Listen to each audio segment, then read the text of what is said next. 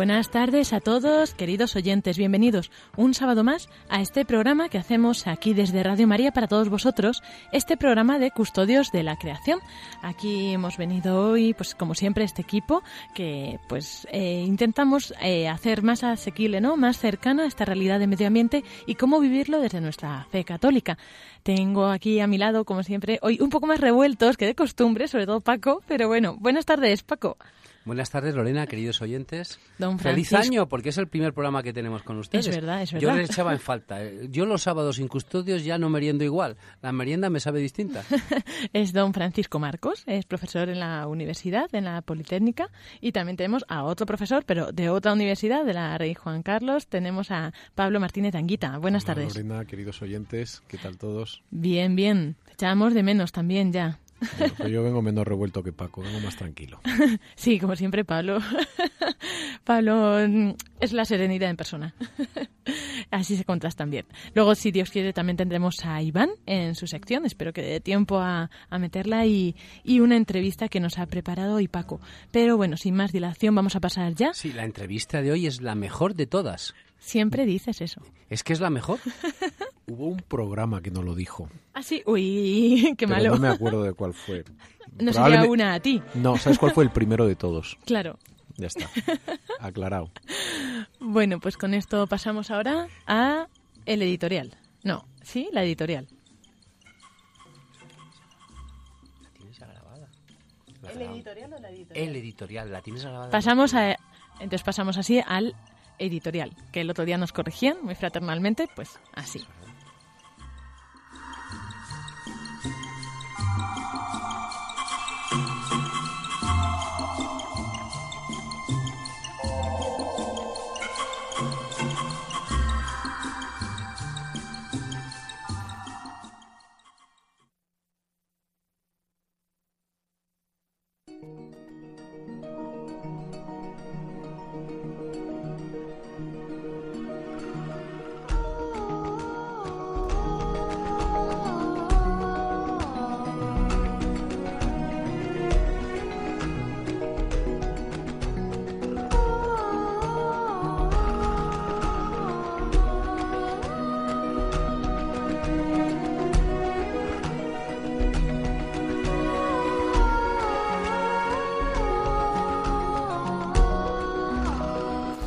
Así comenzamos esta sección en los que tratamos pues estos temas de, medio ambiente, problemática ambiental, desde la doctrina social de la Iglesia.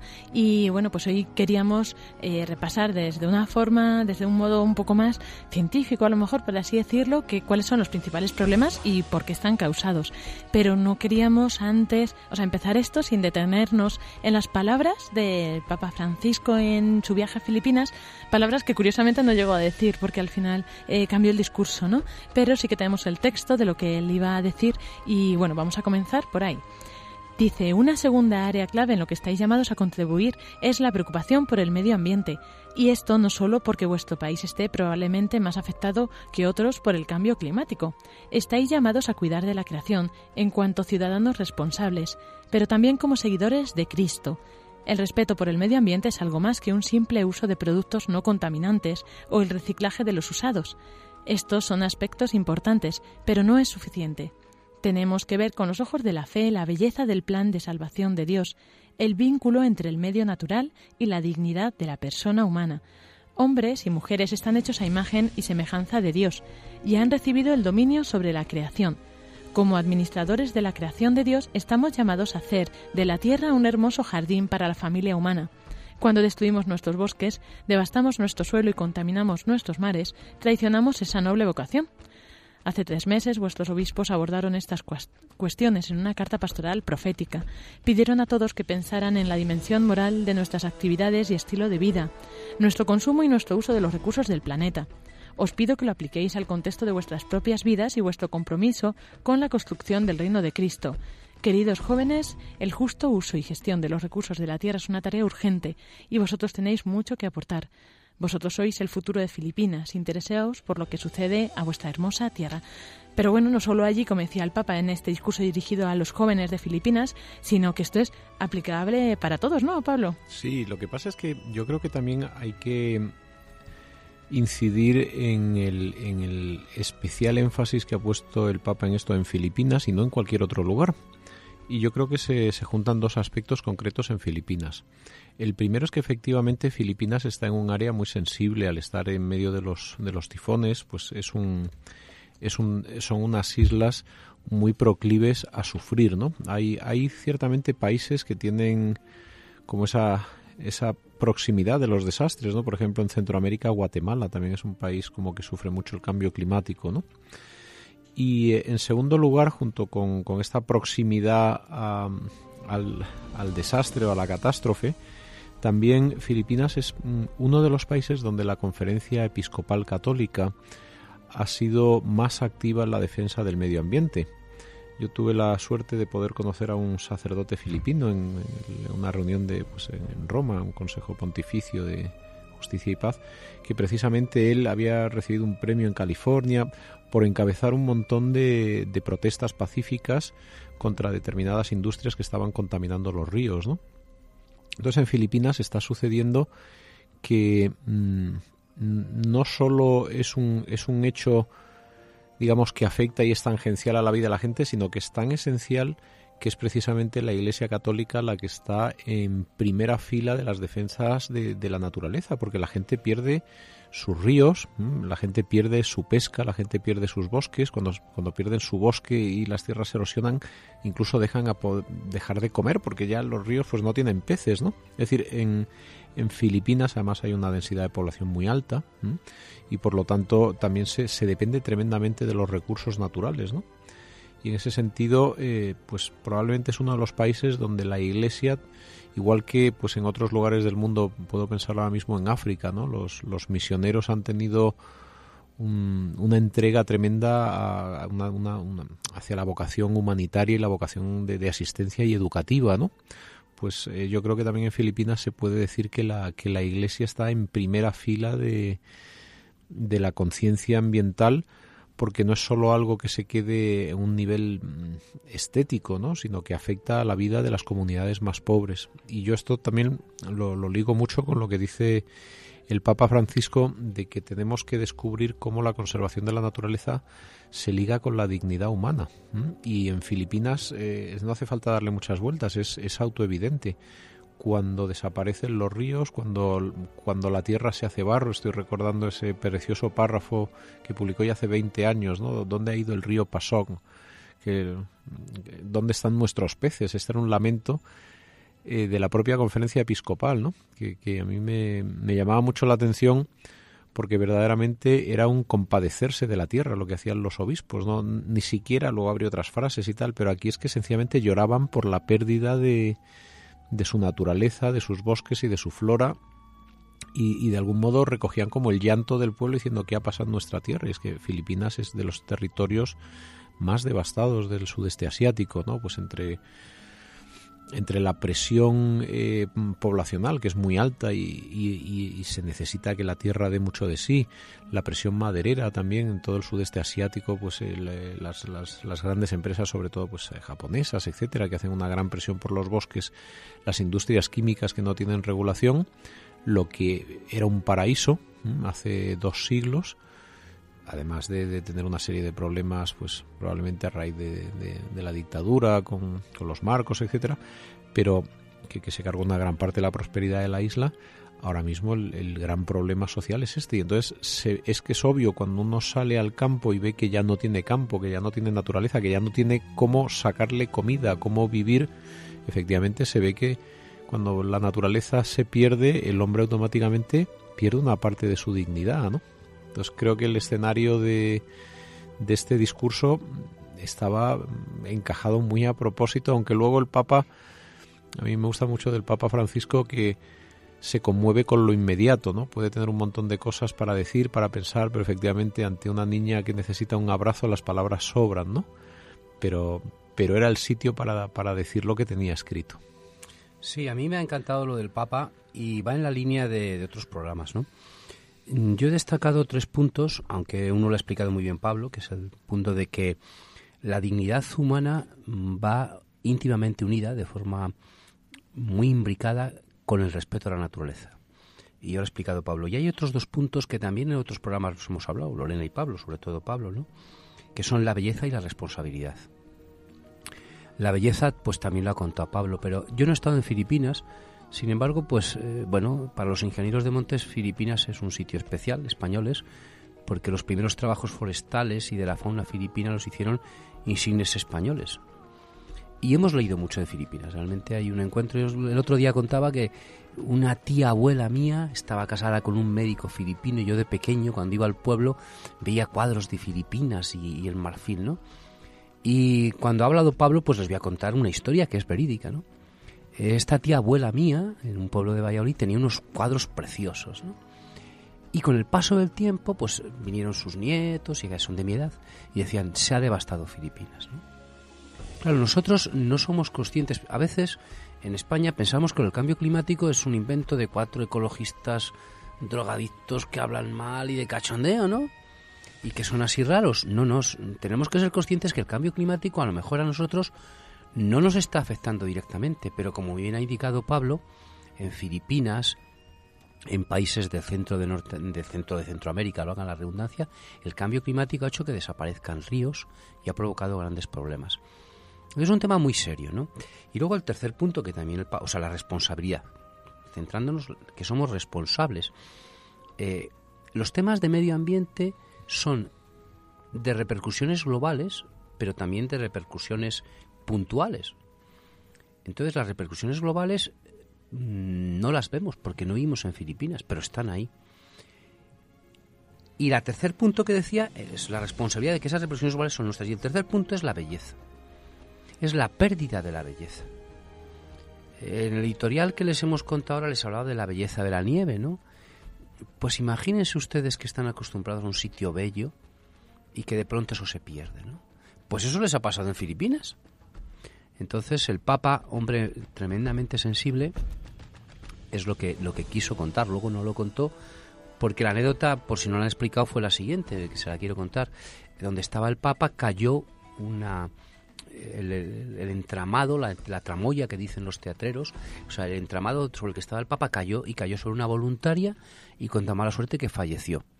Entonces el Papa Benedicto, hombre eh, enamorado de la persona humana donde lo haya, Papa Francisco, el Papa Francisco, perdón, perdón, cogió y cuando empezaba la, la, su charla a los jóvenes, en vez de dar la charla, coge y se dirige a los padres de la niña y entonces improvisa todo. Eh, lo cual, bueno, pues la gente lloraba, claro, eh, la gente estaba impresionada, ¿no? Porque además pidió permiso para hablar en español. Porque claro, él no iba a contarlo y entonces la gente le aplaudió un montón, ¿no? Entonces, bueno, pues este es el nuestro, nuestro papa, ¿no? Yo quiero centrarme en una parte que me gusta mucho de, de lo que iba a decir y no dijo. Dice, hombres y mujeres están hechos a imagen y semejanza de Dios y han recibido el dominio sobre la creación. Como administradores de la creación de Dios, estamos llamados a hacer de la tierra un hermoso jardín para la familia humana. Cuando destruimos nuestros bosques, devastamos nuestro suelo y contaminamos nuestros mares, traicionamos esa noble vocación. Nos habla de la vocación y, antes ha hablado de, de, dominio y a veces parece como que la palabra dominio eh, yo no, yo estoy, yo tengo vocación al matrimonio y en ese sentido no tengo vocación de dominar a mi mujer, ¿no? ¿Qué significa dominar? Esto es una cosa que, es importante, ¿no? Y la palabra dominar eh, viene del latín, de domine, y la palabra domine viene de una palabra muy bonita que es domus, la casa. Entonces, eh, dominar significa estar en la casa, llevar la casa, eso es el, el que domina, es el que, el que maneja la casa. ¿Y qué significa manejar la casa? Pues significa hacer hogar. Yo creo que es eso, porque en el fondo uno en casa se gana la autoridad cuando uno cuida la casa. Hay una diferencia entre poder y autoridad. Poder es que yo me impongo y se hace lo que yo digo el poder me lo doy yo a mí mismo y lo ejerzo, mientras que la autoridad siempre me lo da otro, ¿no? si uno es un buen profesor, dices que esta persona es una autoridad en esta materia, entonces la gente se calla cuando ese profesor que es una autoridad habla, ¿no? Y aquí, cuando hablamos del dominio, es de, de la autoridad, pero en este sentido está esta autoridad de hacerlo bien en el manejo de la casa. Entonces, ¿quién tiene autoridad en una casa?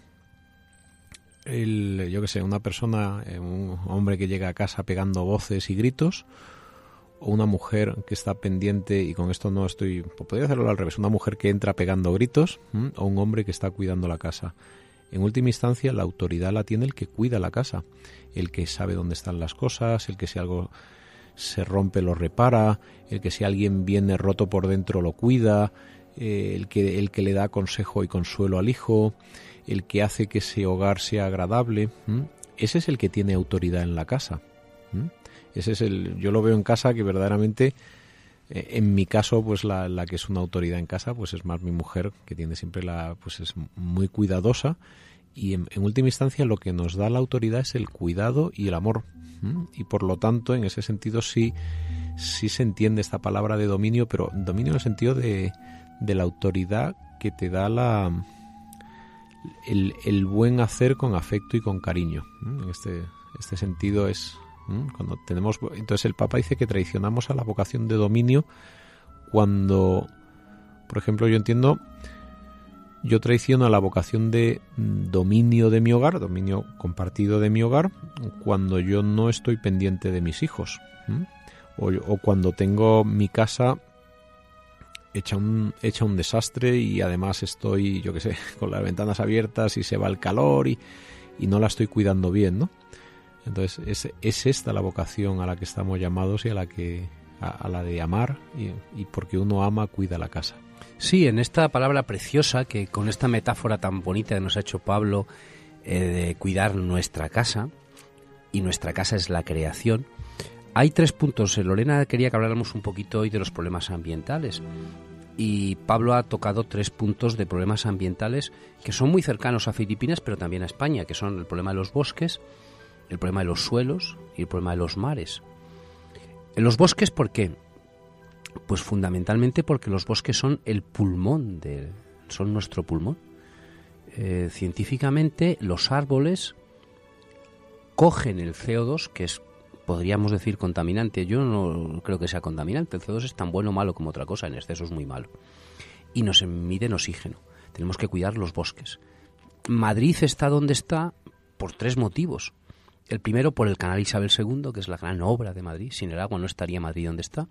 El segundo porque está rodeado de montañas bellísimas, con la nieve y con agua, desde el punto de vista ambiental. Y el tercero, que también es muy importante, porque el clima de Madrid es relativamente benigno. No es, aunque nos parezca caluroso en verano, no es tan caluroso en verano ni tampoco tan frío en invierno. Y los bosques atemperan ese clima. El segundo es el tema del suelo. La pérdida de suelo, Pablo lo ha explicado muy bien. En Filipinas yo por desgracia tuve que leer cosas de Filipinas, la pérdida de suelos ha sido brutal por esto del cambio climático y la erosión, donde miles de toneladas de suelo fértil se han perdido. Y claro, la gente que vive allí ya no puede comer, porque cuando van a plantar no tienen suelo y no pueden comer. Y el tercero, ya termino, es el problema de los mares.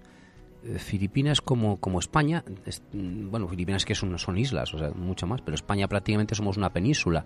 Península quiere decir rodeados de agua por todos los sitios menos por uno, en este caso por los Pirineos, o en este caso también con la frontera con Portugal. Entonces el problema de los mares en Filipinas es muy grave. En España, gracias a Dios y gracias a la labor de nuestros pescadores y marineros que lo han sabido conservar, no se ha respetado. Pero en Filipinas ha habido mm, problemas de pérdidas totales de, los, de los pescados que tenían ahí, ¿no? Dicen que la dieta mediterránea, me van a pensar que seamos un poco culinarios ahora, se basa en las verduras, las hortalizas y el pescado. Y claro, nosotros como a quien no le gusta el pescado, a mí que me encanta el pescado y a todos nosotros, ¿no? Pues ellos han perdido esa riqueza, ¿no? Entonces, bueno, lo que ha dicho Pablo, ¿no? Domus es precioso. Y luego otra aclaración muy bonita en la línea de Pablo. La palabra ecología, ecología viene de la unión de dos palabras, eco y logos. Logos es tratado. Termología, el tratado de lo térmico. Ecología es el tratado de la casa. Ecos es tratado. Entonces, eh, bueno, pues yo creo que, es, el, mensaje que les llevamos transmitiendo desde que hemos empezado el programa, ¿no? El dominio sobre la naturaleza no es el uso para beneficio únicamente propio, ¿no?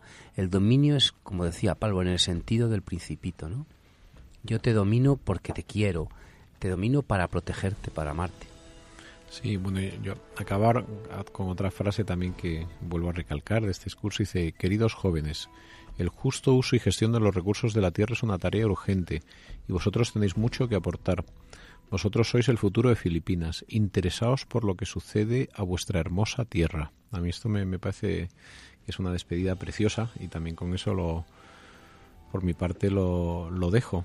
Vamos a contemplar y vamos a interesarnos por lo que nos sucede alrededor. Quizá Filipinas esté lejos, pero tenemos mucha naturaleza, mucha gente que nos está escuchando que vive en un pueblo eh, hay mucho que hacer, hay mucho que, hay mucho que saber, hay mucho que comprender, hay mucha naturaleza a la que poner nombre, a la que saber identificar, a la que saber distinguir.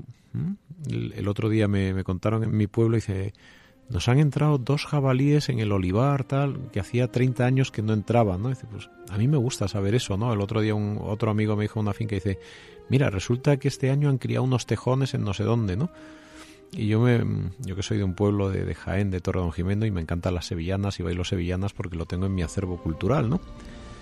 Pero es curioso porque nosotros cuando hablamos de cultura hablamos de baile, de gastronomía, pero a mí me parece esencial que en nuestra cultura sepamos con quién vivimos, que sepamos los nombres de las especies, de, de los nombres de las especies de los pájaros que nos cantan cuando al atardecer se posan en un árbol y, tienen como los pájaros que tienen ese momento que parece que se lo cuentan todo, que no paran de piar antes de dormir, ¿no?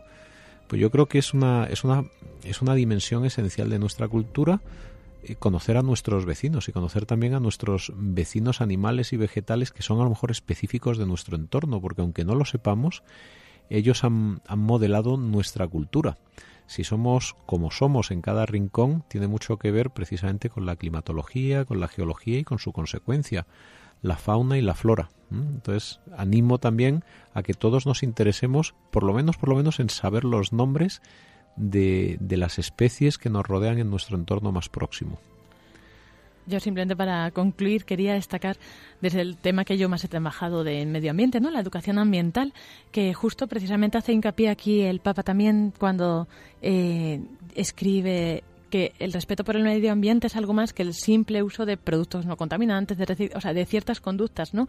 Es algo mucho más y además, eh, o sea, yo creo que la educación ambiental que lo que propone también es estar, pues atentos, como decías Pablo, ¿no? Atentos a cuáles son nuestros nuestro ambiente, cuál es nuestro entorno, poner nombre, pero también detectar las, los problemas que hay y saber dar soluciones, ¿no? O sea, la educación ambiental no te dice esto se hace así, se soluciona esto así, esto así, siempre hay problemas nuevos y siempre tenemos que tener esa mente despierta para descubrir descubrir nuevas soluciones a los nuevos problemas o nuevas soluciones a los problemas que ya existen. Pero creo que además como católicos tenemos ese plus, ¿no? Ese plus de mirar además con los ojos de la fe. O sea, dice, pues que tenemos que verlo primero, pues claro, por supuesto, como ciudadanos responsables, pero también como seguidores de Cristo. Y yo creo que eso marca la diferencia, porque creo que eso nos da como la fuerza para poder conseguir eh, lo que otros no pueden ver, ¿no? Para darle la importancia que tiene y para construir como tenemos que construir. Yo voy a volver a mi pueblo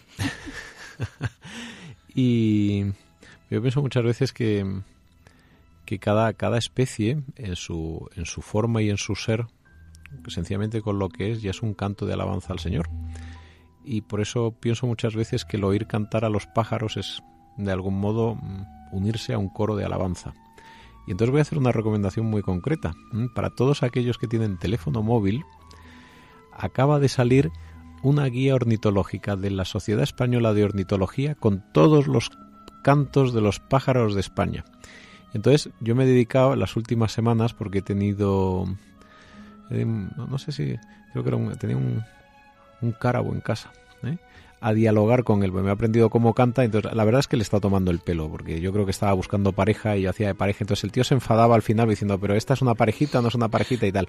Pero tengo que reconocer que me lo he pasado muy bien piando con los pájaros que he conseguido identificar en mi aplicación, porque ahora sé quiénes son mis vecinos y estoy empezando a hablar el, el, el piar de algunos de ellos, a muy a su pesar, porque efectivamente con las cotarras no hablo porque hablan mucho. cuenta, ustedes se dan cuenta que lo de San Francisco de Asís no es mentira. No es nada comparado no es nada mentira. o sea, lo de San Francisco de Asís, que decían que hablaba con los pájaros, no. San Pablo Martínez de Anquita, que habla con los cálabos de la ciudad Bueno, pero eso, eso, es, eso es gracias a las aplicaciones de telefonía móvil que te hacen un traductor simultáneo con el lenguaje de los pájaros. Pero bueno, que tecnológicamente es posible ya tener una cierta conversación de pi, pi, pi con distintas especies sabiendo sabiendo a quién le estás hablando. ¿eh? No sé si nos van a tomar muy en serio después de esto, Pablo. Bueno, no lo sé yo, pero es un ejercicio divertido, es una forma de, comprender quién te rodea. Ahora va en serio. Un día les voy a entrevistar a ustedes a un sabio. Que se, llama, decir un pájaro. se llama don Juan Andrés Oria de Rueda, que nos está escuchando y que es profesor de botánica de la Universidad de Valladolid en su sede en Palencia. Don Juan Andrés Oria de Rueda, que algún día estará con nosotros, y que tiene un libro maravilloso sobre los bosques de Castilla y León, hablaba perfectamente con los eh, pájaros. O sea, esto no es mentira. Eh, bueno, lo de Pablo tampoco lo era. No, no, no, no, les digo que no es lo de Pablo por descontado que no, Pablo no. Pero eh, es cierto. Pruébenlo, ¿eh? Bueno, bueno, si estuviera aquí un canaricultor, que no viene a cuento, pues les diría qué es la canaricultura, que es aquellos cultura que estudian los que cuidan canarios. Yo tuve un vecino canaricultor, eso es delicioso, es un día dedicado a los canaricultores. Y después de esta cuña... Y además voy a decir otra cosa, si no te gusta hablar con los pájaros, siempre hay algo que puedes hacer y es eh, ponerles un poquito de grano, es decir, porque si tú llega un vecino a tu casa, y oye, pues a lo mejor no eres bueno dialogando, pero si le acercas unos pasteles estableces una relación de buena vecindad, ¿no? Pues echar un poquito de pan, de no sé qué, ya, ya veréis cómo se empieza a establecer esa amistad con otras criaturas. Les voy a contar una anécdota que me ocurrió en campamento. Teníamos eh, que hacer una fiesta a los niños y había una paloma, una paloma eh, que no era una paloma silvestre, mm, domesticada, era silvestre. Entonces eh, dijimos, bueno, pues tenemos que soltar la paloma de la paz. Pues lo que dice Pablo lo he visto. Empezamos a echar grano y esa paloma al final comía en nuestra mano. Y cuando nos fuimos del campamento, la paloma sigue viviendo por ahí. Hagan ustedes la prueba. Pues así continuamos con este programa de Custodios de la Creación en Radio María.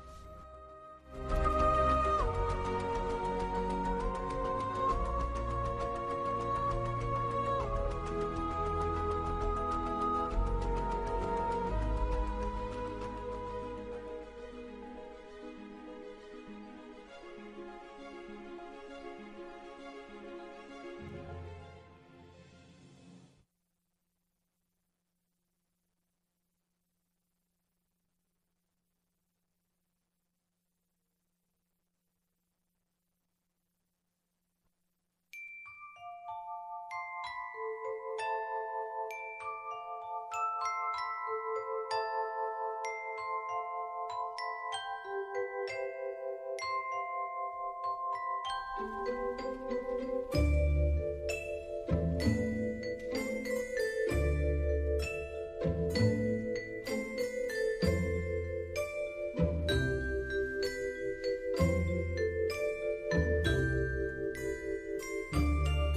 Y así concluye hoy nuestro programa de Custodios de la Creación. Esperamos que hayáis disfrutado y os esperamos dentro de 15 días otra vez aquí en Radio María a las 5 de la tarde para, pues bueno, esta merienda tranquila aquí entre amigos y seguiremos pues profundizando en los temas ambientales desde esta perspectiva, desde esta visión que, que bueno, pues que nos ayuda a construir, a trabajar juntos, a colaborar. Concluimos, como siempre, de la mano de San Francisco de Asís con el Cántico de las Criaturas. Omnipotente, altísimo, bondadoso Señor, tuyas son las alabanzas, la gloria y el honor. Tan solo tú eres digno de toda bendición, y nunca es digno el hombre de hacer de ti mención. Loado seas por toda criatura, mi Señor, y en especial loado por el hermano Sol, que alumbra y abre el día, y es bello en su esplendor, y lleva por los cielos noticia de su autor. Y por la hermana Luna, de blanca luz menor, y las estrellas claras que tu poder creó tan limpias, tan hermosas, tan vivas como son, y brillan en los cielos, loado mi Señor. Y por la hermana agua, preciosa en su candor, que es útil, casta, humilde, loado seas mi Señor, por el hermano fuego que alumbra al irse el sol, y es fuerte, hermoso, alegre, loado mi Señor. Y por la hermana tierra, que es toda bendición, la hermana Madre Tierra que da en toda ocasión las, las hierbas y los frutos y flores de color y nos sustenta y rige, loado mi Señor, y por los que perdonan y aguantan por tu amor los males corporales y la tribulación, felices los que sufren en paz con el dolor, porque les llega el tiempo de la consolación.